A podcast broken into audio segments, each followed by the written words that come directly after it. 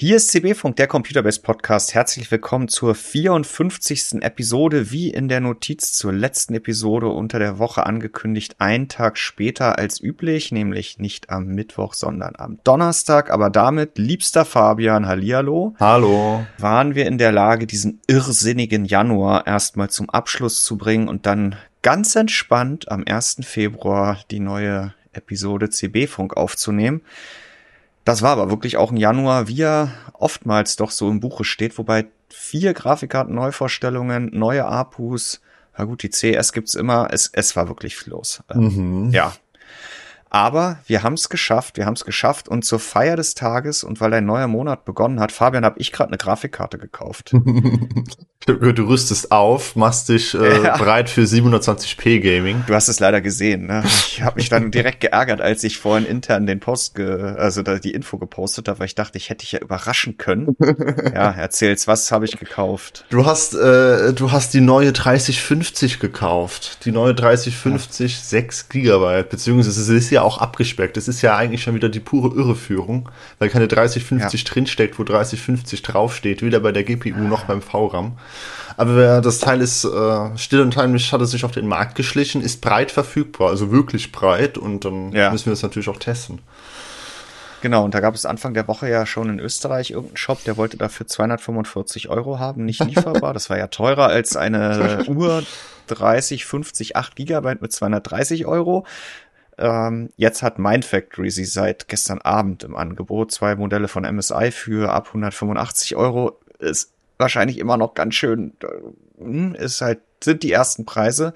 Aber äh, ja, wir gucken uns mal an, was sie zum Leisten imstande ist. Sie hat deutlich weniger Shader, sie hat nur 70 Watt TDP. Dafür kann man sie aber ohne PCI Express Anschluss. Ja, das verwenden. ist der einzige Lichtblick bei dem Modell, glaube ich ja, uns vorhin kurz in die Augen geguckt und äh, ich glaube, das Interesse ist am Ende dann doch ganz groß, auch unter unseren enthusiastischen Lesern, weil natürlich äh, ohne Stromanschluss hat es irgendwie immer was Feines, gerade für ganz kleine Builds und die gibt's ja auch als Low-Profile-Varianten.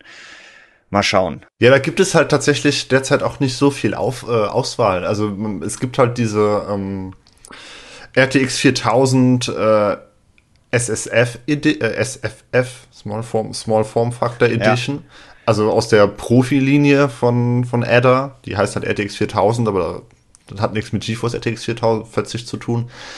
Ähm, und die ist auch Low Profile und die verbraucht auch nur 70 Watt, aber die kostet halt 1400, 500, 600 Euro oder so. Ah, die kann Frame Generation. Ich so. weiß nicht mal, ob die sowas kann, weil es ja wie gesagt die Profikarte ist. Also auf dem Papier bestimmt, aber ob der Treiber es hergibt, ich bezweifle. Ähm, nee, aber im 70 oder Sub 75 Watt Bereich, also so dass man halt kein Kabel vom Netzteil verlegen muss. Ich weiß nicht, was da die aktuellste Wahl war, die 1030 kann das sein? Ja, sowas gab es die GT, ne, die noch nicht mal GT Oder gab es eine 1650 oder so? Konnte die das auch unter 70? Ich bin mir nicht sicher. Aber da gibt es auf jeden Fall jetzt mal neues Futter. Ja, doch, doch, Kategorie. doch. Die 16, was, was sage ich? Was sage ich? Nein, doch, die sind unter.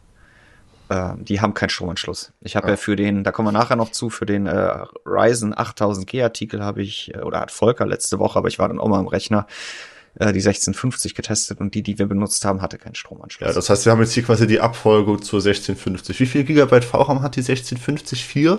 Vier. Hm. Ah, das heißt, wir kriegen zwei Gigabyte mehr. Ja, also ich weiß nicht, wann sie rausgeht. Ist das jetzt auch nicht das, was ich äh, seit Wochen für Anfang Februar auf dem Plan gehabt habe. Äh, und Wolfgang erst recht nicht. Aber ja, wir werden sehen, dass wir da möglichst kurzfristig euch präsentieren können, wie groß der Abstand dann ist äh, natürlich gibt es den definitiv in Spielen, die 8 GB VRAM brauchen oder damit schon nicht klarkommen, aber ja, das, das Power-Limit ist halt irgendwie halbiert, ne? Also das wird, äh, das wird ein ordentlicher Einschlag werden. Das aber nur als kleine Info direkt äh, zum Start. Noch vor dem Inhaltsverzeichnis. ja, so. Denn natürlich müssen wir die Woche äh, nochmal über die RTX 40 Super Serie reden. Da haben wir diese Woche ja den dritten Streich gesehen und was für ein Husarenritt war das denn bitte mit der 4080 Super? Und da machen wir jetzt wirklich, wirklich dann mal einen Haken an die Super-Serie, so wie sie jetzt Anfang 2024 präsentiert worden ist. Bevor wir dann eine Leistungsklasse tiefer mal auf die neuen APUs, die ersten von AMD für den Sockel AM5 gucken, da gab es die Woche auch den Test. Die sind auch seit gestern verfügbar, seit 31. Januar, nämlich der Ryzen 7 8700G und Ryzen 5 8600G. Dann gibt's noch den 8400G oder 500G. Den haben wir uns noch nicht angesehen und vorher gibt's auch noch den 8300G.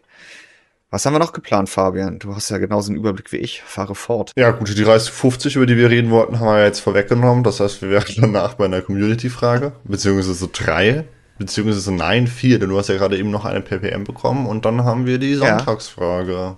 zum Thema PC-Gehäuse für Desktop-PCs. Dann lass uns mal loslegen. Erstes Thema. Nvidia GeForce RTX 4080 Super. Die dritte im Bunde. Die war ja ein bisschen spät dran, Du hattest auch darüber berichtet, weil jemand anderes darüber berichtet hat. Sie hat im ja, Schnee festgesteckt. Äh, ja, weil äh, Nvidia hat es jetzt ja durchgezogen, auch wieder bei der Super. Es gab immer das Testembargo für die Founders Edition, sofern es eine gab, oder bei der TI für die Nvidia Einstiegs-UVP Custom Designs einen Tag vor Marktstart, also immer am Dienstag und dann die teuren Varianten am Mittwoch. Problem in dem Fall bei der 4080 war, dass die FE, die es ja hier wieder gab, von Nvidia nur in den USA verteilt worden war und die ganzen Überseelieferungen nicht rausgegangen sind aufgrund der teilweise sehr weißen verschneiten Zustände in den USA und dann hat Nvidia wirklich gesagt, na gut, komm, dann äh, machen wir das alles erst am Mittwoch in Gänze. Wir haben unsere auch erst am Samstag bekommen, UPS Samstagszustellung. Sowas gibt's ja in der Regel gar nicht, aber es hat geklappt. Wolfgang hatte aber schon ein anderes Modell da. Insofern hatte der schon eine Idee, wo es hinging. Und Fabian, der saß erstmal vor den Benchmarks. Das war auch so ein OC-Modell, wo wir gewusst hätten, wir dürfen das ja auch erst am Mittwoch veröffentlichen. Am Mittwoch. Oh, so, aber er, er hat dann angefangen zu testen. Uh, UHD ist immer sein erster Lauf. Das ist ja auch das, wo man erwartet bei den großen Ada Lovelace Karten, dass wenn sich da ein Unterschied ergeben sollte, dann ist der da natürlich am größten. Und mit dem OC-Modell kam er irgendwie bei zwei, drei Prozent zur 4080 raus und dachte erst, habe ich jetzt hier so ein Ventus BIOS, auch wenn es gar keine MSI-Grafikkarte ist. Denn wir haben ja fünf Prozent mehr Shader auf dem Papier, wir haben zwei Prozent mehr Takt auf dem Papier, ja, haben wir schon sieben Prozent und dann haben wir drei Prozent mehr Speicherbandbreite die kommt vielleicht nicht mehr on top. Nee, das nicht, aber. Dämpft sie ein bisschen, aber okay, fünf Prozent haben wir gesagt, sagt Nvidia. Naja, vielleicht sind es vier Prozent. Ja, also so vier, fünf, damit hätte ich auch gerechnet. Aber ja, es sind zwei Prozent geworden, beziehungsweise mit Raytracing ist es warum auch immer nur noch ein Prozent. Und das ist ja sogar schon das Best-Case-Szenario, also um Unterschiede maximal rauszustellen. Wir sind mit einem 57 X3D unterwegs in UHD hohe Grafiklast. Ähm, also eigentlich, wenn es hier schon nur ein, zwei Prozent gibt, das heißt, äh, im, im, Grunde genommen kann man die Modelle gleichsetzen. Das ist fast Mess- und Messungenauigkeit. Also ob 4080 ja. oder 4080 Super macht auf die FPS bezogen keinen Unterschied. Ist vollkommen egal. Ja, und sie hat die gleiche TDP, sie hat den gleichen Speicherausbau, so dass ich glaube, technisch können wir deswegen schon einen Strich drunter ziehen. Das Fazit lautet, es ist völlig irrelevant, ob ihr noch eine in Anführungsstrichen alte 4080 kauft oder eine neue 4080 Super. Es macht einfach keinen Unterschied. Das und das hat mich halt, also ich, ich meine, das hat, tatsächlich ist jetzt, mag verwirrend sein, aber das ist jetzt tatsächlich von den Supermodellen die enttäuschendste aus der Perspektive für mich persönlich, äh, weil bei den anderen beiden wusste man vor den Tests schon ziemlich genau, was man zu erwarten hat anhand der Spezifikationen. Wir hatten zwar bei der 4070 Ti Super äh, die Situation, dass sie gefühlt schwächer war als erwartet, aber im Endeffekt war das durch die Spezifikationen vorweggenommen. Hier wiederum hätte ich durchaus damit gerechnet, dass wir so im Bereich 4, 5 Prozent mehr FPS liegen. Jetzt sind wir bei 1, 2 Prozent mehr. Das heißt, Erwartungen wurden quasi um minus 200 Prozent gerissen oder sowas. ähm, macht im Endeffekt natürlich keinen Unterschied, weil auch 5 Prozent äh, quasi irrelevant gewesen wäre. Mhm. Aber es wirft für mich halt eher die Frage aus, auf, warum? Also, also wie kann das denn sein? Denn mhm. ähm, ich meine, wir wissen, dass die Skalierung da oben in dem Bereich äh, bei den Ausführungseinheiten, wenn wir so viele haben, dass sie flöten geht. Wir wissen das von Ampere. Äh, und Adder ist quasi einfach nur Ampere 2.0, was den generellen Aufbau der GPU angeht. Dann wissen wir es von der 4090, die, ich sage das immer so gerne, 70% mehr Shader hat, aber nur 30% mehr Leistung als die 4080. Und ich hätte aber gedacht, dass wir bei einer GPU, die 70% weniger Shader hat, also der 4080 beziehungsweise nee, mhm. so rum lässt sich das natürlich nicht sagen, aber ähm, dass wir bei dieser Grafikkarte, die ja noch deutlich kleiner ist, dass wir da noch eine bessere Skalierung haben vielleicht als auf dem Weg zur 4090, aber die haben wir ja gar nicht. Also es skaliert zu ja. super genauso schlecht, wie es zur 4090 skaliert und das hätte ich nicht gedacht. Ja, Wolfgangs Argument und ich denke, das ist dann eben auch der springende Punkt ist, dass du ja nicht jetzt auf einem AD102 auf diesem niedrigeren Shader-Niveau agierst, mit dem größeren Speicherinterface, mit ja, dem ganzen Frontend, was eben darauf ausgelegt ist, ultimativ 70 Prozent mehr Shader noch irgendwie überhaupt zu füttern, sondern mhm. du bist eben auf dem AD103. Da ist alles darauf ausgelegt, die da verfügbaren maximal 80 CU zu füttern und da hast du aber genau wie auf AD102 hinten raus einen so stark abfallenden Grenznutzen, in den du jetzt halt voll reingerannt bist. Äh, wir, wir, also kleinen Schritt. Wir haben halt eigentlich auf der 4080 Super, beziehungsweise auf dem AD103 haben wir mehr Level 2 Cache pro Shader und wir haben auch äh, mehr Speicherbandbreite pro Shader als ja. auf der 4090. Also ich, ich finde es schwierig. Ich meine, wir wissen, ja, wir wissen, nee, das wissen wir nicht. Aber ich wiederhole nochmal das Fazit zur äh, Leistungsfähigkeit der 4080 Super. Sie ist genauso schnell wie die 4080. Ja, so. Das macht keinen Unterschied, weil sie auch die gleiche TDP und den gleichen Speicherausbau hat. Was uns ein bisschen gewundert hat, ehrlich gesagt, ist, dass unsere Founders Edition in dem Fall deutlich lauter agiert als die Founders Edition der 4080, obwohl sie ja die gleiche Verlustleistung abzuleiten hat und oder abzuführen hat und über das gleiche nur etwas schwärzer gehaltene Kühlsystem verfügt. Was ich übrigens bei der 4080 echt schön finde. Also bei der 4070 fand ich das ja irgendwie nicht schön, dass es schwarz ist, weil hier finde ich es irgendwie ansprechend, ich weiß es nicht. Okay. Naja. Ja, und das Interessante ist, sie wird nicht nur lauter, weil sie, ich glaube, 150 Umdrehungen mehr nutzt unter Last äh, auf den Lüftern, was dann wiederum dazu führt, dass diese Resonanzen, die ja die Founders Edition auf, ich glaube, das ist der hintere Lüfter meistens auch. Ja, das lese ich auch immer in jedem Test, wobei ich nie genau weiß, welchen Lüfter meint Wolfgang jetzt mit der hintere Lüfter. Der weg von der Slotblende. Die zeigen beide weg von der Slotblende. Nein, aber es ist ja einer weiter weg von der Ach Slotblende. So, okay. der, der weiter im Gehäuse steckt. Das hätte ich zum Beispiel jetzt als Vorderdacher oder oberer Lüfter wahrgenommen. Und äh, sie wird auch wärmer. Also ähm, ja, entweder ist das wirklich ein spezifisches Thema unseres Musters oder hm es sind vielleicht auch nicht die besten AD103, die da Verwendung finden. Und Man sollte ja denken, es sind die besten, weil sie ja voll aktiviert sein müssen. Aber ja, Wolfgang hat ja auch versucht, das Teil zu übertakten und da war ja auch wesentlich weniger möglich, oder was ist wesentlich weniger, aber es war weniger möglich. Also es war nicht so, wie das sonst bei ADA-Chips ja. in der Regel ist, fast 3 Gigahertz drin, sondern sie hat schon früher Schluss gemacht. Ähm, also es scheint so, als hätten wir einen besonders schlechten AD103 erwischt mit dieser 4080 Super. So, und damit kommen wir zum großen Aspekt, äh, zum großen, großen Pluspunkt der 4080 Super. Sie ist ja viel günstiger als die 4080. Wir erinnern uns, viel. die 4080 ging damals für 1469 Euro an den Start. Die Lücke zu 4090 war preislich extrem klein. Dafür war die Leistungslücke unverhältnismäßig groß. Naja, kommend von der Ampere-Generation war sie unverhältnismäßig ja. nicht groß. Also wenn du von 2080 zu 2080 Ti gehst, war das vergleichbar. Ähm, aber Nein, aber sie waren preislich zu nah beieinander. Ja. Ne? Das ist, und das, und das hat sich das aber ja geändert. Jetzt ja. ja, genau, das ändert sich mit der Super. Die kostet jetzt ja, das ja hat nur sich, noch nach dem. Ja, also es hat sich schon geändert im Laufe der Zeit, weil die 4090 teurer wurde und die 4080 günstiger wurde. Auch gemäß UVP genau. wurde die ja sogar günstiger. Genau, weil das ist jetzt äh, der große Vorteil auf dem Papier ist, dass die äh, Super jetzt nur noch 1109 Euro kostet, statt UVP 1329, die die 4080 ja nach einer Preissenkung innerhalb der Lebenszeit dann nur noch kosten sollte. Aber die 1109 Euro UVP entsprechen ja ziemlich genau dem Einstiegsmarktpreis der 4080, wie wir ihn zuletzt gesehen haben. Mhm. So, dass das Fazit dann auch in aus der Perspektive lautete, hm, ja, das scheint ja jetzt dann doch reines Marketing gewesen zu sein. Es gibt eine 4070 Super, die ist deutlich schneller. Ja, die Preis-Leistung nimmt sie sich nicht viel mit der 4070, aber da gibt's jetzt deren Leistung für weniger und jetzt gibt's eine höhere Leistung. So, also irgendwie passt das schon. Mhm. Wir haben die 4070 Ti Super, die ist nicht ganz so viel schneller geworden, aber hat endlich die 16 GB Speicher. Okay, ich habe Mehrwert, ich habe ein neues Modell im Portfolio, passt. Und jetzt haben wir die 4080 Super, die ist so schnell wie die 4080 und kostet genau das gleiche. Wenn ich jetzt als Kunde in den Handel gucke. Ja. Also reines Marketing. Wobei wir auch angesprochen haben im Fazit, natürlich ist es manchmal nicht so leicht, den Preis einer Grafikkarte in der Serie zu ändern. Das haben wir ja gesehen, als es äh, mit dem Mining-Markt dem Ende entgegenging und dann Preise reduziert werden mussten. Dann hast du halt die teuren Karten rumliegen, irgendwo beim Partner, im Großhandel oder im Handel. Das wurde auch alles teuer eingekauft. Nehmen wir mal als ganz krasses Beispiel die 3090 Ti.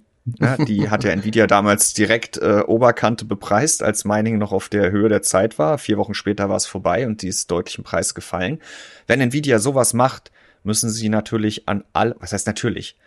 Dann bleibt nichts anderes übrig, als den Partnern bis hinten zum Handel irgendwie dieses das Geld oder die Investition äh, irgendwie äh, auszugleichen, die sie getätigt haben. Ja, aber der Handel, der jetzt halt Euro, halt 40, 80 im Regal hat, der bleibt auf den. Also.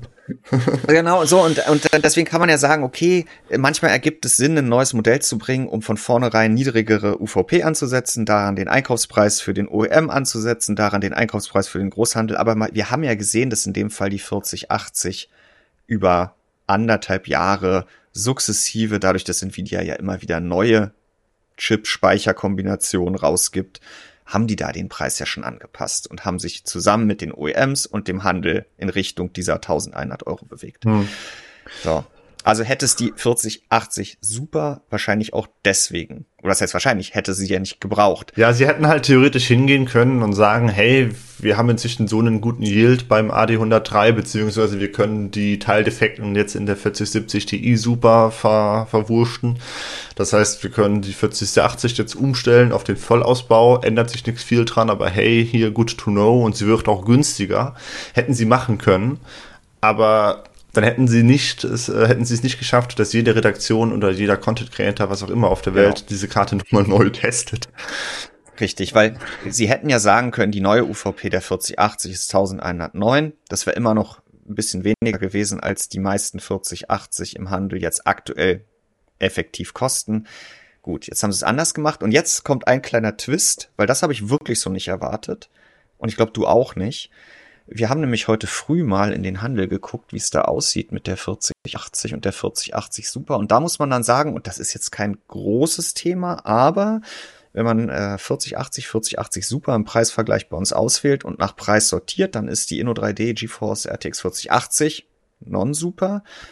X3 OC mit 1090 Euro wirklich die günstigste Grafikkarte dieser Klasse, stand heute lieferbar. Aber mit 1100 Euro, also nur 10 Euro mehr, folgt dann die erste Super. Und wenn man weiter runter geht, dann folgt eine Super nach der anderen. Das heißt, tatsächlich sind äh, die Supermodelle in viel, also meistens, fast immer ist es so, dass das Supermodell sogar schon günstiger ist als das entsprechende Non-Supermodell mit ja. gleichem Kühler, also das gleiche Custom Design als Non-Super. Also insofern, wir haben eine ganze Menge jetzt Kritik geäußert und hätte es nicht gebraucht und so weiter und so fort. Wenn man sich das jetzt aber anguckt, muss man sagen, es hat zumindest heute eine kleine weitere Preisreduzierung durch die Einführung der Super-Variante stattgefunden. Wobei, Fabian, ich mir jetzt sage, das kann ja jetzt nicht eigentlich der Endzustand im Handel sein, weil die die, sie hat ja den Nimbus neuer und schneller und besser und superer zu sein. Super. Das heißt, ja, also ich sehe halt nicht, noch die anderen, also es muss genau, sich ja genau, noch mal ja. umdrehen. Also im Endeffekt äh, sind die halt, äh, ja, wahrscheinlich ist die normale sogar halt ein Prozent weniger wert oder so als die Super. Äh, aber dass dann normale äh, 40, 80 noch teurer sind, also wer soll das kaufen? Also selbst Liebhaber, das, nee, sehe ich nicht, dass es dafür irgendwie einen Markt gibt. Was hat sich denn jetzt also geändert durch die Einführung der 4080 Super Fabian? Ja, vielleicht noch mal eine kleine Preisbewegung nach. Aber die hätte es vielleicht sowieso schon gegeben, weil die 4080 Richtig? in Druck gekommen wäre durch zum einen die 4070 Ti Super und die günstigere XTX. Also im Endeffekt hat sich gar nichts geändert durch die 4080 ja. Super. Es ist total unspektakulär. Ja, und hat Nvidia jetzt die 4080 aufgewertet mit der Super-Serie. Da können wir ja mal auf die Ergebnisse gucken. Ja, wir haben ja auch in diesem Artikel wieder am Ende gefragt, was wäre Stand heute dein High-End-Favorit? Da haben äh, über der 4080 in Klammern Super oder die 4080 in Klammern Super haben gesagt 11,5 Prozent von 1600 Teilnehmern. Äh, deutlich stärker ist die 4090 mit 32 äh, Prozent. Was halt absolut lost ist, ehrlich gesagt. Ich weiß halt nicht, also da steht halt Stand heute. Und wenn man nur ein bisschen hochscrollt zu den Preis-Leistungsdiagrammen, ne, dann findet man halt von, dann findet man fünf High-End-Grafikkarten, 7900 XT, 4070 Ti Super, 7900 XTX, 4080, 4080 Super, die alle ungefähr in einer kleinen Wolke knuddeln und ganz weit hinten irgendwo in der Ecke chillt dann die 4090. die ist vom ja. Preis-Leistungsverhältnis so weit abseits. Ähm, also aktuell sehe ich das nicht, wie die attraktiv sein kann. Ich vermute aber halt, dass hier einige Leute halt einfach die 4090 angeklickt haben, weil sie eine 4090 PC haben. Ja, oder, ich meine, was, was die 4080 super, dadurch, dass sie nicht schneller ist als die 4080 eben überhaupt nicht geändert hat, ist diese Lücke, die es ja weiterhin gibt, ist sie jetzt preis-leistungstechnisch zu akzeptieren? Du, du, sagst ganz klar nein, andere sehen das vielleicht anders. Äh. Die 30 Prozent meinst du, oder meinst du den VRAM? Ja, der VRAM ist natürlich, äh, das sind 50 Prozent, aber die, diese 30 Prozent Lücke. Die, die 50 Prozent, die sich so auswirken wie 0 Prozent im aktuellen Umfeld, wenn man auf Spiele schaut. Aber, ja, oh Gott, jetzt habe ich mich schon verschluckt. Ähm, trotzdem, diese Lücke ist halt weiterhin vorhanden. Da hat ja, sie halt nichts ja. dran geändert. Und dann äh, der, der zweitmeist angeklickte Gegenspieler ist die 4070 Ti Super das mit 28 Prozent. Und da ist es für die 4080 ja eigentlich enger geworden. Erst recht, wenn man das so nimmt, wie du das jetzt die letzten Wochen immer äh, proklamiert hast. Ne? Ich nehme doch in der Regel die niedrigste oder die, die, den günstigsten Einstieg in eine äh, Speicherkonfiguration. Ja, das, das war so eine, das, das, war so eine kleine Doktrin, aber das ist ja nicht, das ist ja jetzt nicht in Stein gemeißelt. Aber ja, prinzipiell ja, finde eine coole ich, Daumenregel. Ja, prinzipiell finde ich die 4070 Ti Super jetzt auch interessanter als die 4080 oder die 4080 Super. Ähm, mhm es ist halt immer wieder so eine Frage, äh, also wenn man jetzt halt einfach sagt, ich möchte eine UHD-Grafikkarte, würde ich jetzt halt, wie gesagt, diese Super empfehlen, also die 4070 Ti Super, äh, aber man bekommt ja dann ja auch noch mal ein bisschen mehr Leistung für die 4080 und die sind im Endeffekt auf einem Preis-Leistungs-Verhältnis, also ein bisschen schlechter ja. ist die 80 aktuell, aber das nimmt sich nicht viel. Das heißt, hier bekommt man halt quasi, man investiert mehr Geld und bekommt das quasi eins zu eins in FPS zurück. Also ist, ich sehe schon noch einen Markt für die 4080, zudem, wir haben das ja schon angesprochen, äh, das letzte Mal, äh, die 4080 halt die großen Kühler hat, die der 4090. Mhm. Also ich sehe das schon noch. Aber prinzipiell ähm, werden da, denke ich, zu Recht viele nicht mehr auf die 4080 blicken, sondern auf die 4070 Ti super. Und da habe ich auch einen interessanten Kommentar aber letzt, äh, gestern gesehen, äh, dass einer äh, mit Blick auf, wir hatten ja neben der Founders Edition, die ja auch schon sehr groß ist, aber nicht so lang, hatten wir ja die TAF von Asus im Test. Die ist ja 35 Zentimeter lang. Also wann immer ich diese Grafikkarte in die Hand nehme, ist es, und so sind die ja alle da oben. Äh, da hat sich einer darüber ähm, gefreut, gar nicht in Bezug auf das, was du letzte Woche gesagt hast, aber generell, dass die 4070 Ti nicht auf diese Kühler gewechselt ist und äh, damit sie kleiner dann, äh, bleibt. weiterhin weil sie kleiner bleibt. Ja. ja also man, da gibt es auch wieder den einen, äh, die, die eine und die andere Perspektive. Es, es, das war auch nicht so gemeint, dass es per se ein, ein Plus-Argument ist, ist, sondern einfach, dass es ein Unterscheidungsmerkmal ist, das eventuell eine Rolle spielen kann. Mhm. In die eine wie auch die andere Richtung. Also fassen wir zusammen. Wer in der Vergangenheit damit geliebäugelt hat, eine 4080 zu kaufen, kann jetzt genauso damit liebäugeln, eine 4080 Super zu kaufen. Mhm. Er wird die nächsten Tage oder er hat jetzt schon noch mal einen kleinen Preisvorteil, wenn er verschiedene Custom Designs vergleicht, außer dieses eine Modell von Inno3D, wo die Non super günstiger ist. Und äh, er kriegt, er ist nicht näher an der 4090, also die Entscheidung Preis-Leistungs- und aber auch insbesondere leistungstechnisch, da hat sich nichts dran geändert und er kann natürlich in Zukunft dann doch auch nochmal auf die 4070 Ti Super schielen, wo er auch das 16 Gigabyte Speicher äh, oder das 12 Gigabyte Speicherthema jetzt nicht mehr hat. Oder er schielt Fabian auf das, was AMD so im Angebot hat. Die XTX, ja, die, der, also dieses ja. Angebot von wegen 950, das ist jetzt, glaube ich, wieder weg. Ja, es gab ja sogar 899, aber das war natürlich ganz gezielt und das ist ja, ja auch clever gemacht. Also da muss man sagen, was äh, AMD macht ja oftmals Dinge nicht ganz so clever, aber in dem Fall, ja, diese 899 nochmal rauszuhauen, äh, die dann natürlich auch überall rumgehen, das war schon gepiesackt. Ja, also ich finde, AMD hat diese, diesen super Release relativ gut äh, begleitet. Zum einen haben sie äh, da halt selber nochmal eine Grafikkarte reingesetzt mit 16 Gigabyte, äh, was jetzt mit den Supermodellen nicht unbedingt viel zu tun hat, weil die in einer anderen äh, Leistungsklasse unterwegs ist, aber es hat natürlich trotzdem Aufmerksamkeit für AMD gebracht und sie haben halt diese Preissenkung und den Launch der äh, GRE wirklich immer entsprechend schon vor Nvidia als, als äh, ja, nicht, nicht als Reaktion, sondern sogar schon als präventiv quasi Reaktion gebracht, ja. um da Druck auszuüben auf die Supermodelle. Also das äh, hätte ich, bin ich gar nicht so gewohnt von AMD, dass die da so äh, aggressiv agieren. Hm. Ja, auf der anderen Seite haben sie ihren äh, neuen Wundertreiber mit äh, AFMF äh, dann irgendwie unter ferner Liefen ohne weitere Info Ja, das stimmt auch wieder. Aber da werden sie wahrscheinlich auch selber wissen, dass das nicht der heilige Gral ist. Hm. Ja, da kann ich äh, schon sagen, das werden wir uns auch jetzt kurzfristigst weiter nicht angucken, was Wolfgang aber jetzt äh, wo, gefühlt schon wieder dran ist, äh, weil der Januar ist ja abgeschlossen, jetzt muss der Februar ja, der, der, die, hm. der Kessel ist ja, der ist ja noch heiß und wird heiß gehalten ähm, sich anguckt, sind diese ganzen, ich weiß nicht ob alle, aber auf jeden Fall nochmal einen breiteren Blick auf die native Integration von FMF als Teil von FSR 3. Da sind ja im Januar eine ganze Reihe von Spielen gekommen. Äh, da wollte er nochmal einen Blick drauf werfen äh, in naher Zukunft. Bevor du ja, ihm dann Fabian, die 30, 50, 6 Gigabyte in den Rachen stopfen ja, wirst. Ein bisschen benchen kann ich ja auch. Da müssen wir noch mal gucken. Jetzt müssen wir erstmal sehen, wann sie kommt. Und dann müssen wir auch nochmal, dann gucken wir wahrscheinlich direkt erstmal, wie sie sich zur 8 Gigabyte Variante verhält und dann will unsere anspruchsvolle Leserschaft und Zuhörerschaft ja wahrscheinlich auch noch 40 andere Grafikkarten. Ja, also die 1650 hat sich ja eben dann schon äh, ja. angeboten ja, als relevanter Vergleich.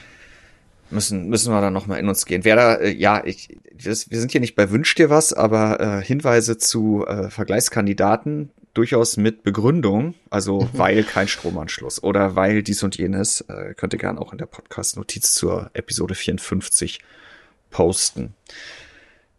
Fabian, super, sind wir durch?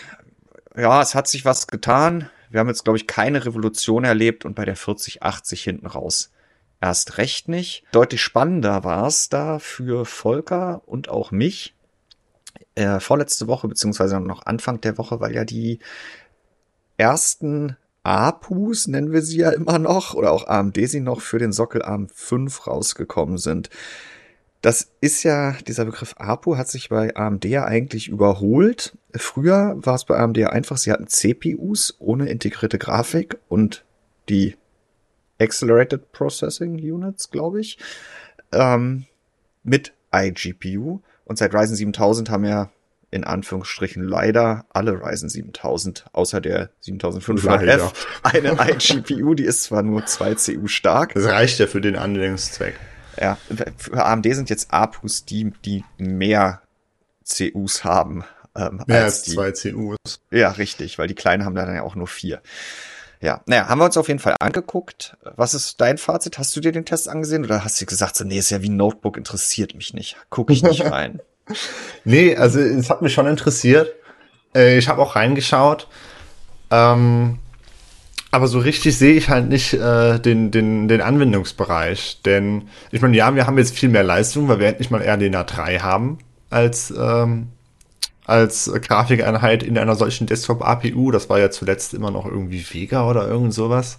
Genau, wir kommen von 8 CU Vega Max und gehen jetzt auf 12 CU RDNA 3. Den Schritt hatten wir ja schon letztes Jahr im Notebook vollführt.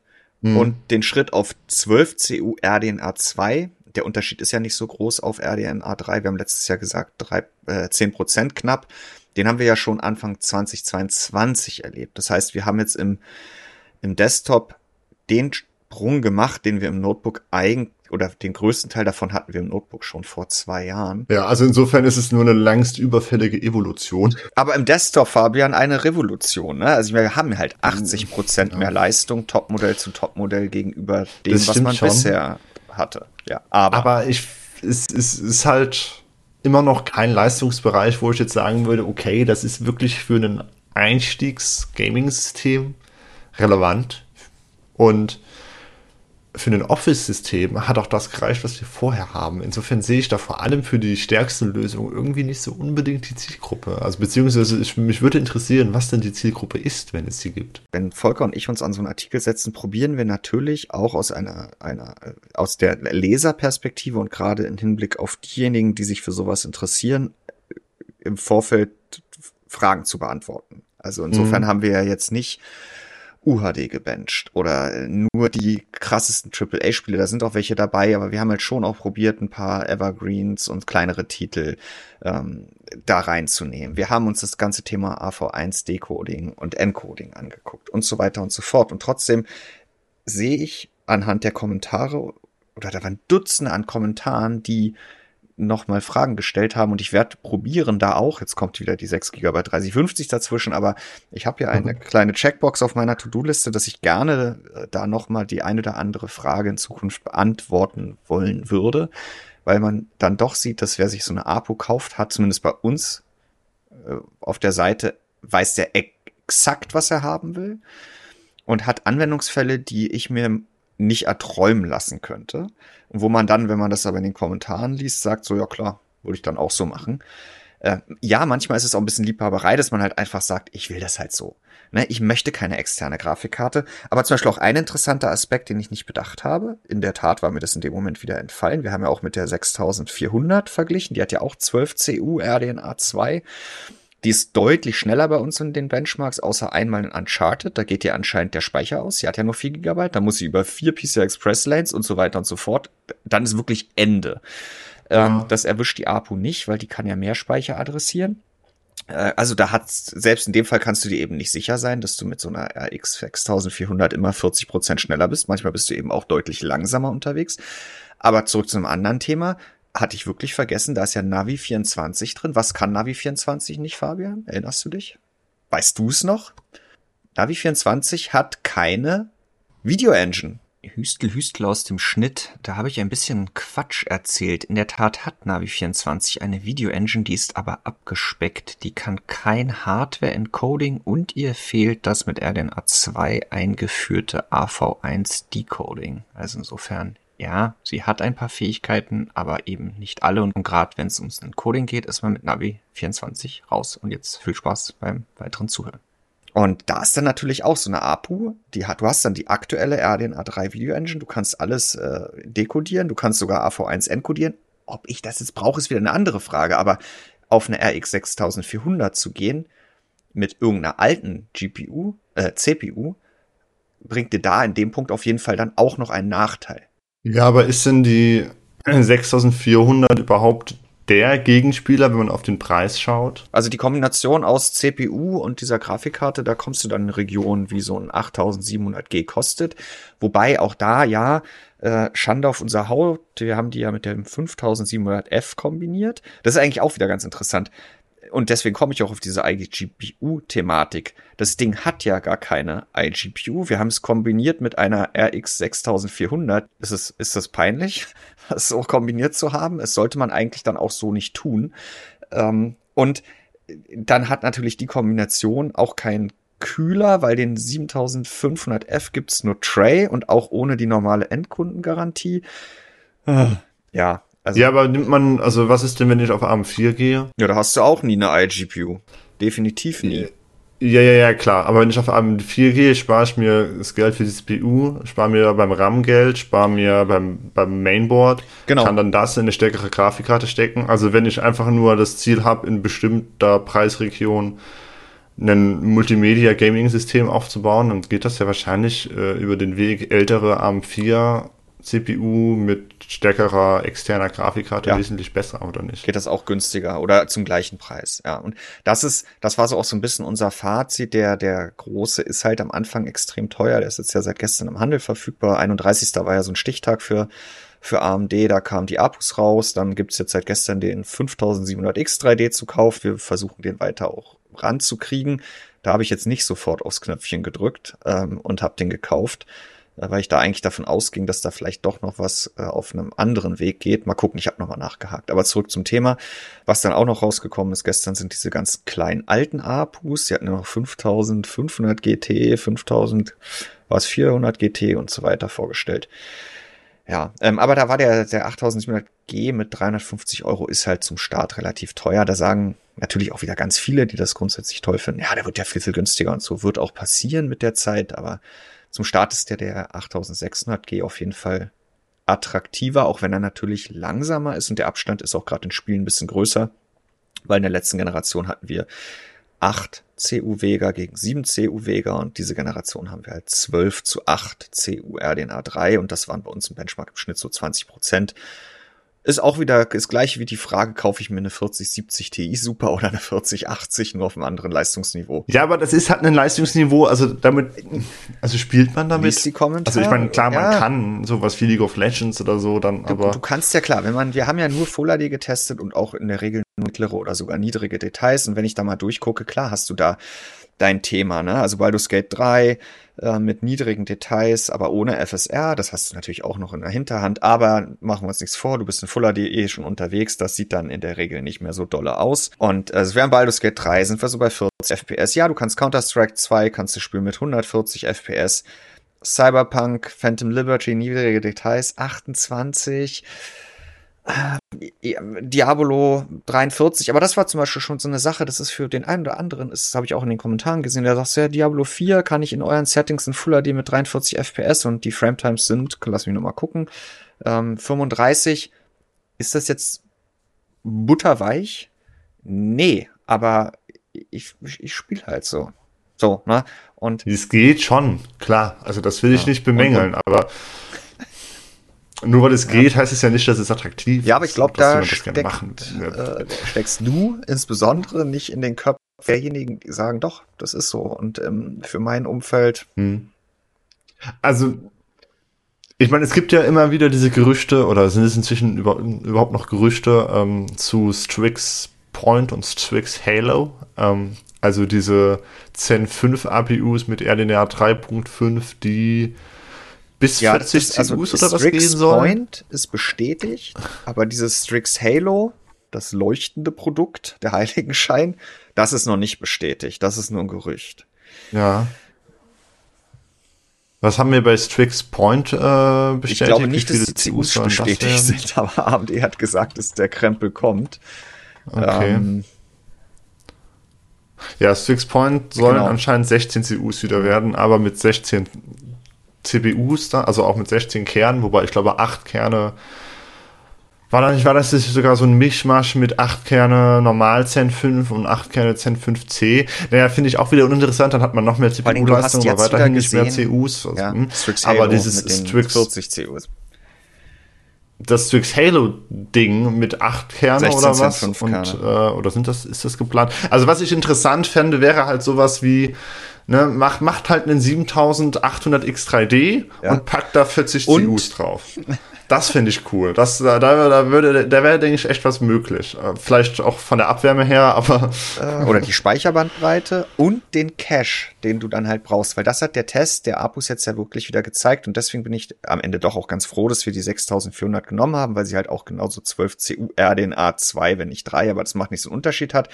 Sie hat halt einen mhm. winzigen Infinity Cache von 16 Megabyte noch ist klein, aber wir spielen nur Full HD, da bringt das auch schon was, um diese, um, um den, den Gang in den Speicher auszugleichen. Und sie hat zwar nur 4 Gigabyte GDDR6, aber das ist halt trotzdem noch viel schneller als das, was wir im, im, im jetzt mit bis zu DDR5 7200, glaube ich, im Test mit den APUs genutzt haben.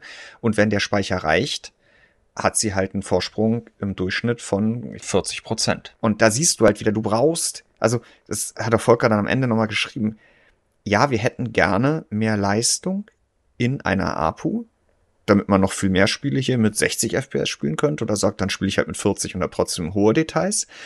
Aber es reicht halt nicht, die CUs zu erhöhen. Du musst dafür sorgen, dass du mehr Speicherbandbreite bekommst, sei es durch einen Cache. Und dann bist du halt leider an dem Punkt, dass das verdammt teuer wird Packaging ist nicht günstiger geworden. Nee, vor allem wird es dann auch irgendwann ein Problem, wenn du so viele CUs da drauf klappst, dann auch noch, dass, dass du halt echt eine sehr hohe Packdichte für Abwärme hast, dass du die irgendwie loswerden musst. Du hast halt auch nicht die Möglichkeit, wie mit einer Grafikkarte einen x-beliebig großen Kühler ja, draufzusetzen. Packaging, das ist ja das Nadelöhr gerade. Ja. Ne? Und Nvidia nimmt ja. jede Minute in der Packaging Factory für H100. Jetzt gibt's ja die Gerüchte, dass äh, Nvidia jetzt wirklich auch ab zweiten Quartal einen Teil zu Intel vergibt. 10% oder so äh, in deren Packaging Fab, weil das halt einfach ein Bottleneck ist. Und dann kannst du natürlich nicht, also da kannst du kein Produkt realisieren, was viel schneller ist und dann aber nicht gleich 1000 Euro kostet. Ja, und dann fangen die Leute wieder an, oder die, was heißt die Leute? Dann würden auch wir wahrscheinlich wieder sagen, so, ah ja, okay, du kannst jetzt zwar irgendwie die Leistung einer Einsteiger-Desktop-Grafikkarte in, in der APU haben. Ja, aber dann nimm doch lieber die, die hm, dann, dann, ja, dann, dann kauf doch lieber was Separates. Ja, nee, ich, ich sehe es. Ich, ich fände es halt technisch einfach sehr interessant, wenn wir sowas mal hätten. Ja, und wo du sowas brauchst und wo es AMD ja auch schon seit Jahren durchexerziert, ist halt die Konsolen. Ja, ich meine, vielleicht entwickelt sich ja auch der PC-Markt noch krasser in hm. dieses Konsolengeschäft. Ja, wir haben jetzt die Gaming Handhelds, das ist natürlich dafür ist es auch ein Thema, Sternchen dran, darf aber natürlich auf keinen Fall zu viel Strom verbrauchen und zu warm werden. Ähm, und und ja, mhm. vielleicht kaufen wir demnächst nur noch Konsolen von Asus und MSI und weiß der Geier was. Ja, es ist, deswegen ist es halt verdammt schwierig. Es ist, ich meine, AMD macht sowas immerhin, aber es ist halt super schwer, diese strategische Entscheidung zu treffen. Welches Produkt mit welcher Geschwindigkeit und dann auch zu welchen Kosten kriege ich diese Geschwindigkeit überhaupt? Ja, es ist nichts für die breite Masse, aber wir haben schon auch die Spezies bei uns, die sich für sowas interessieren, weil sie auch wissen, warum sie sich sowas anschaffen möchten. Wir haben Community-Fragen diese Woche, hm. die wir beantworten können. Und da haben wir drei, Fabian, am in, in, drei in einem in einem Rutsch. Da hast du gestern schon zu mir gesagt, ja, die hier, da können wir dreimal mit Nein antworten. ja, wer hat sie gestellt und wie lauten sie und warum können wir so schnell mit Nein antworten? Ja, das, das war ja, äh, oder ist ja ein Wiederholungstäter, CD äh, Radon, nee, ja. CD Labs Radon P. Er hat drei Fragen gestellt unter unserer letzten Podcast-Notiz alle zu RDNA 3 und die erste, geht ihr davon aus, dass eine 57 XTX oder ähnlich mit Recache auf den MCDs noch nachgereicht wird oder nicht? Ähm, wir haben es ja, ja gerade eben schon von weggenommen, nein, davon gehen wir nicht aus. Möchtest du es ausführen, Jan? In einem Satz, ich gehe nicht davon aus, dass das Problem von RDNA 3 zu wenig Infinity Cache ist. Und deswegen lässt sich das damit nicht lösen und der inkrementelle Leistungszuwachs würde die Mehrkosten nicht rechtfertigen und damit auch nicht den Preisaufschlag und deswegen wird es nicht kommen. So. Zweitens, geht ihr davon aus, dass die 7800 kommt? Also GCD-Konfiguration nahe 7700 XT, aber MCD-Speicherkonfiguration wie bei der 7800 XT. Was er im Grunde genommen fragt damit oder was ihm da vorschiebt, ist quasi eine 7700 XT mit 16 Gigabyte äh, sehe ich aber überhaupt nicht, weil diese beiden Grafikkarten ohnehin nur 14% auseinander liegen äh, ja. bei der Leistung. Gut, ich bin jetzt hier in Full HD unterwegs, aber WQHD oder UHD ist es nicht viel mehr. Und auch preislich keine Lücke da ist, äh, wo diese Grafikkarte Platz hätte. Was ich mir aber auch vorstellen könnte, da haben wir ja eben schon drüber geredet, wäre eine 7700, denn die Lücke zwischen der 7600 oder der 7600 XT zur 7700 XT ist im RDNA 3 Portfolio mit Abstand die größte. Mhm. Wesentlich größer als, also mindestens doppelt so groß wie die nächstgrößere, das wäre die von der GRE zur 7900 XT. Genau, da gehe ich auch von aus. Ich habe gehört, dass das jetzt nicht äh, für ein halbes Jahr alles gewesen ist, was zumindest bei AMD kommt. Aber nichts genaues weiß man nicht. Das ist auch nichts Offizielles. Ich würde aber darauf tippen, dass wenn wir im Frühjahr noch irgendwas zu gesehen bekommen, dann ist es genau da in der Lücke irgendwas. 7700 XT mit gleichem Speicherausbau, aber weniger Shadern. Ohne XT. Genau. Ja, genau. Dritte Frage. Geht ihr davon aus, dass noch bei anderen Karten aus dem Portfolio eine Variante mit doppeltem Speicherausbau vorgestellt oder dieser für die Boardpartner freigegeben wird? Ähm, also bei der 7600 hatten wir es ja jetzt mit der 7600 XT, das ist ja quasi die Variante mit doppeltem Speicherausbau. Bei jeder darüber wäre es halt so, dass man auf die XTX äh, gehen würde vom Speicherausbau oder Mindestens. sogar darüber hinaus. Zumal, also das sehe ich produktpolitisch nicht und zum anderen sehe ich auch den Sinn nicht, denn eine 7700 XT mit 24 Gigabyte wäre ja jetzt nicht besser als eine 7700 XT. Also das, mhm. Sehe ich auch nicht. Und die zweite Teilfrage, äh, ob man das irgendwie quasi freistellt, da sind wir 15 Jahre von weg von dem Thema, würde ich sagen. Also ich erinnere mich auch noch gerne an die Zeiten, wo die ja auch alles mal ein bisschen was ausprobieren durften und Asus damals mit diesen Dualkarten. Es existiert ja nicht mehr. Du darfst nichts mehr. Es muss alles freigegeben werden. Jede TDP-Anpassung, die du im BIOS ermöglichst gegenüber der Standard-TDP, muss Nvidia oder auch AMD abnicken. Da sehe ich keinen Wechsel. Von bei der schon bei der R9 290X äh, 4 GB hatte doch Sapphire probiert, 8 GB auf den Markt zu bringen und AMD hat dem einen Riegel vorgeschoben. Ja, wir hatten Oder das wollte jetzt, es zumindest. Ah, Hatten wir nicht auch jetzt letzte Generation noch mal irgendwie so ein Sondermodell? Aber das ist mittlerweile, glaube ich, nicht mehr allein auf den OEM gewachsen, der Mist. Und auch wenn, da, und er muss es sich am Ende dann, selbst wenn es so sein sollte, muss er das halt von AMD freigeben lassen und dann als Sonder-China-Variante, weil da muss es unbedingt so sein oder so. Gut, in China ist sowieso alles möglich, aber das sind dann halt auch keine offiziellen Sachen. Die werden dann halt geduldet, aber das ist halt. Ich habe noch eine Frage bekommen, genau heute, äh, 9.41 Uhr und wir haben die Aufnahme begonnen um 10.10 Uhr, also gerade noch rechtzeitig von Off Neo. Und zwar hat der mich per PM gefragt, ähm, also erstmal hat er uns äh, gedankt und äh, gelobt für den Podcast, da freuen wir uns natürlich Danke, ganz danke. besonders drüber. Äh, eine Frage hätte ich, ich habe ein älteres, in Anführungsstrichen, System mit X370-Chipsatz, also der Start der ARM4-Plattform. Ich bin zufrieden und würde bei Upgrades auch gern den 5800 X3D nutzen und eine aktuelle Grafikkarte, nur die alte Plattform unterstützt kein Resizable Bar. Inwiefern ist das relevant? Werde ich durch den Verlust des Features einen großen Einbruch der Performance haben oder kann man es vernachlässigen? Ich habe ihn jetzt nicht mehr gefragt, ob er wirklich definitiv sein Mainboard mit aktuellem BIOS meint, was kein Resizable Bar unterstützt oder nur irgendwo gelesen hat, vielleicht auch in den allerersten News bei uns zum Thema, dass die 300er Serie das nicht unterstützen, weil ja, am Anfang war das so. Das wurde nur für 400 und 500 freigegeben. Es kam, soweit ich weiß, aber für zumindest alle X300er als BIOS-Update noch nach und ich glaube auch die B350 war es damals, glaube ich, haben Updates erhalten. Also guck bitte nochmal nach deinem Mainboard und ob es da aktuelle BIOS-Updates gibt und ob du die Funktion dann nicht doch irgendwo im BIOS findest. Soweit ich weiß, geht es. Wenn wir jetzt auch mal annehmen, dass dem nicht so ist, dann stellt sich die Frage, von welchem Hersteller denn deine Grafikkarte kommt. Wenn es eine GeForce ist, dann kannst du es ignorieren. Also es macht keinen wirklichen Unterschied. Weil äh, Nvidia ja immer noch mit so einer Whitelist agiert, die wohl weiterhin nur irgendwie zwei Dutzend Spiele überhaupt enthält. In den meisten Titeln ist das Feature sowieso treiberseitig deaktiviert. Bei einer Radeon kann es einen größeren Unterschied machen. So, so 5%, vielleicht auch mal 10%, die dann eventuell mal verloren gehen. 10 ist schon echt das Oberste. Äh, wäre aber immer noch kein Beinbruch, denke ich. Was halt äh, der Beinbruch wäre, wäre eine Intel Arc. Äh, ist sowieso immer der Beinbruch.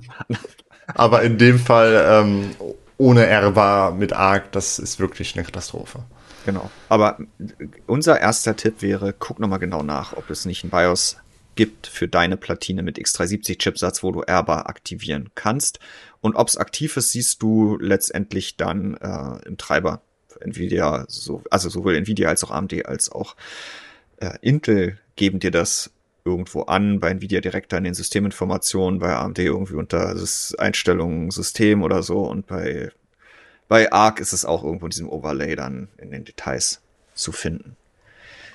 Ach, vier Fragen auf einen Streich und das in weniger als zehn Minuten, glaube ich, Fabian. Das haben wir auch selten gehabt. Jetzt haben wir sogar noch ein bisschen Luft, aber wollen uns trotzdem kurz halten, um auf die Sonntagsfrage zu gucken.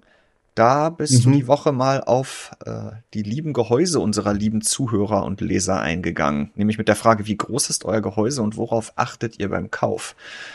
Gab es was, was dich überrascht hat? Oder gab es gar keine Überraschungen? Also ich hätte anhand dessen, was ich häufig im Forum lese, was da gepostet wird, äh, wo dann PC-Konfigurationen geteilt werden und auch Signaturen, hätte ich gedacht, dass das durchschnittliche Gehäuse des durchschnittlichen CB-Nutzers ein Big Tower mit 100 Litern ist, aber dem ist nicht so. 5% haben 100 Liter oder größer. Ja. Ja, ja. Ähm, ja, die meisten haben tatsächlich so 40 bis 60 Liter. Ähm, ist kleiner, als ich gedacht hätte. Also ich dachte, die meisten sind bestimmt zum 60, 70 Liter Bereich unterwegs. Ja, ich habe hier so einen Ähm. alten Inwin ähm, als mein Haupt-PC im, im Homeoffice stehen. Äh, da musste ich dann natürlich auch, und das war so ein kleiner Running Gag, ne, dass alle erstmal irgendwo in, in, im Preisvergleich oder bei den Herstellern nachgucken mussten, wie groß ihr Gehäuse Ja, überhaupt ja. ist. Ich habe dann auch 40 bis 50 Liter ange, angekreuzt. Okay. Und da würde ich beispielsweise auch die ganzen, also eine, ich müsste mich, glaube ich, noch auf eine 4070 Ti Super berufen und könnte keine 4080 einbauen. Es sei denn, es ist die Founders Edition, weil das ist definitiv nicht lang genug. Die meisten Gehäuse sind schwarz, 75 Prozent. Was mich da bei der Frage äh, verwundert äh, hat, ist, dass, äh, wobei gut, ich habe die beiden Grautöne, also dunkelgrau und hellgrau, beziehungsweise Anthrazit und Silber, die habe ich aufgeteilt. Aber selbst wenn man sie zusammenrechnet, ist es weniger als weiß. Also das hätte ich nicht gedacht. Also ich hätte gedacht, dass mehr Leute noch ein graues, in irgendeiner Art und Weise graues, Anthrazit, silberfarbenes Gehäuse haben als ein weißes, aber tatsächlich ich weiß da. Und das klassische ähm, äh, 90er Jahre PC äh, äh, beige, greige wollte ich gerade sagen, beige. Was glaubst du, wo wurde das dann angeklickt oder ist das wirklich nicht vertreten? Also das hätte ich theoretisch noch mit reinnehmen können, aber das ist doch einfach irrelevant. Also das ja, ist doch auch furchtbar hässlich. Wobei ja. vielleicht, vielleicht für so eine Noctua Edition von einem Gehäuse. Ja, in, in Greige. Oder ist es dann nicht braun beige? Also brau, beige. egal, brausch, beige, ja. Ähm, auf jeden Fall, äh, was war deine Meinung äh, für, für, wie ist die linke Seite gestaltet? Offen oder geschlossen? Also Glasfenster hat gewonnen, hätte ich auch so gedacht. Äh, tatsächlich inzwischen, ähm, ja, mit 5, ja, genau. Und 35, 34 Prozent sagen halt geschlossen. Äh, gefühlt ist das ja so eine, ist das ja so eine laute Minderheit mit geschlossenen. ja, aber es sind halt schon ein Drittel. Also, ja, ja, ja, ja. Also da war ich auch, als ich das gesehen habe, unschlüssig, ob ich das jetzt als, es sind noch, es sind weniger als ich dachte oder ähm, es ist schon immer noch ganz schön viel einordnen soll. Äh, ich ich glaube eher, dass der, der zweite Fall. Es ist schon immer noch eine ganze Menge. Mhm. Und ähm, ja, wenn man halt mal anguckt, was so die letzten fünf, sechs, sieben, acht Jahren auf dem PC-Markt passiert ist. Ja, ab einem bestimmten Preisbereich wird es echt schwierig, da dann kein Glasfenster mehr zu haben. Mhm. Und dann äh, ganz spannend fand ich noch die letzte Frage, die du gestellt hast. Würdest du ein Gehäuse als modularen Bausatz kaufen? Ja, die wurde von, äh, einem, von einem Leser an mich herangetragen. Mhm. Also explizit diese Frage. Denn da haben nur 16,8 Prozent gesagt, nein, auf keinen Fall. Während 32 Prozent gesagt haben, ja, das reizt mich. Und okay, die Mehrheit 51 Prozent hat gesagt, naja, das käme drauf an, ich bin mir nicht sicher. Und äh, ja. da habe ich die Tage gelesen, der liebe Daniel, aka Dan Cases, der hat die Woche äh, ja ein Update zu seiner zweiten Version des äh, SFX C4 vorgestellt und dass das jetzt auch bald auf die Zielgerade geht und dass es so lange gedauert hat, hat er geschrieben, weil er aktuell an so einem Flatpack, heißt es dann ja, glaube ich, weil es flach gepackt ist, Gehäuse arbeitet. Also das mhm. ist halt schon ein Trend, äh, der jetzt noch nicht komplett den Staudamm eingerissen hat.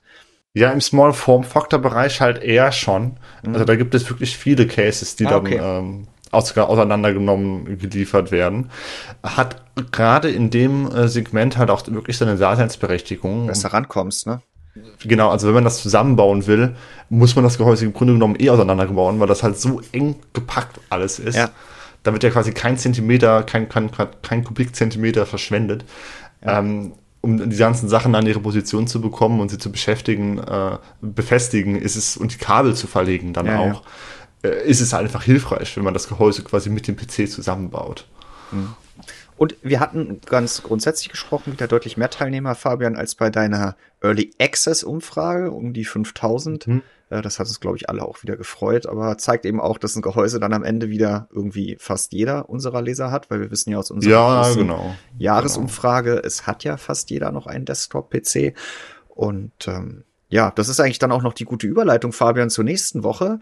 Denn wir haben uns ja überlegt, dass wir nächste Woche ohne einen neuen Grafikkartentest, oder meinst du, wir haben die 30, 50, 6 G ah, das glaube ich eher nicht. Schauen wir mal. Ähm, dass wir nächste Woche mal auf die inzwischen jetzt wirklich endgültig abgelaufene große Community Hardware Software Umfrage blicken. Ihr wisst, immer über die Weihnachtsfeiertage fragen wir euch nach euren Hardware Software und äh, Ausstattungen und Online-Verhaltensweisen äh, in, in gewissen Bereichen. Und die lief ja 30 Tage, die ist jetzt seit Ende Januar abgelaufen, da gibt's die Endergebnisse und dann wollen wir dieses Jahr doch mal genau draufblicken. Und ich finde, einige Sachen sind dann doch nicht so gelaufen, wie ich es in der Einleitung zur Umfrage als mögliche Trend um äh, Trendwende in Aussicht gestellt habe, sondern die sind so gelaufen wie die letzten Jahre und was, mhm. wie es genau gelaufen ist und was mich oder auch dich da vielleicht überrascht hat, da reden wir nächste Woche mal drüber, wenn nicht irgendwas ganz Gigantisches dazwischen kommt. Fabian, ich kann aber ja auch schon anteasern, dass wir nächste Woche auf gar keinen Fall komplett um Grafikkarten herumkommen werden, weil es äh, die Sonntagsfrage wird diesmal Grafikkarten werden. Ich ja. habe mich ja äh, jetzt über den über die Super Launches habe ich mich ja zurückgehalten, weil ich dachte, komm, das machst du alles in eine, denn äh, dreimal Sonntagsfrage zur Grafikkarte hintereinander will ja auch niemand. Mhm. Äh, diese Woche ist es dann aber soweit. Und jetzt habe ich noch ein Schmankerl zum Abschluss. Äh, ich gehe auch noch mal auf einen Beitrag von Alionator aus der Podcast-Notiz von letzter Woche ein. Wir hatten das schon so oft. Der hat noch mal zur Sprache gebracht und auch durch Nennung der drei alternativen äh, Aussprachemöglichkeiten für TI, TI und TI, dass wir uns doch bitte mal auf eine. T gäbe es auch noch. T, ah, er hat sogar noch eine vergessen, du hast recht. Aber äh, dass wir uns doch darauf mal einigen und zumindest mein, meiner Ansicht nach haben wir es geschafft, heute das durchzuziehen, worauf wir uns vor dieser Episode im Vorgespräch geeinigt haben.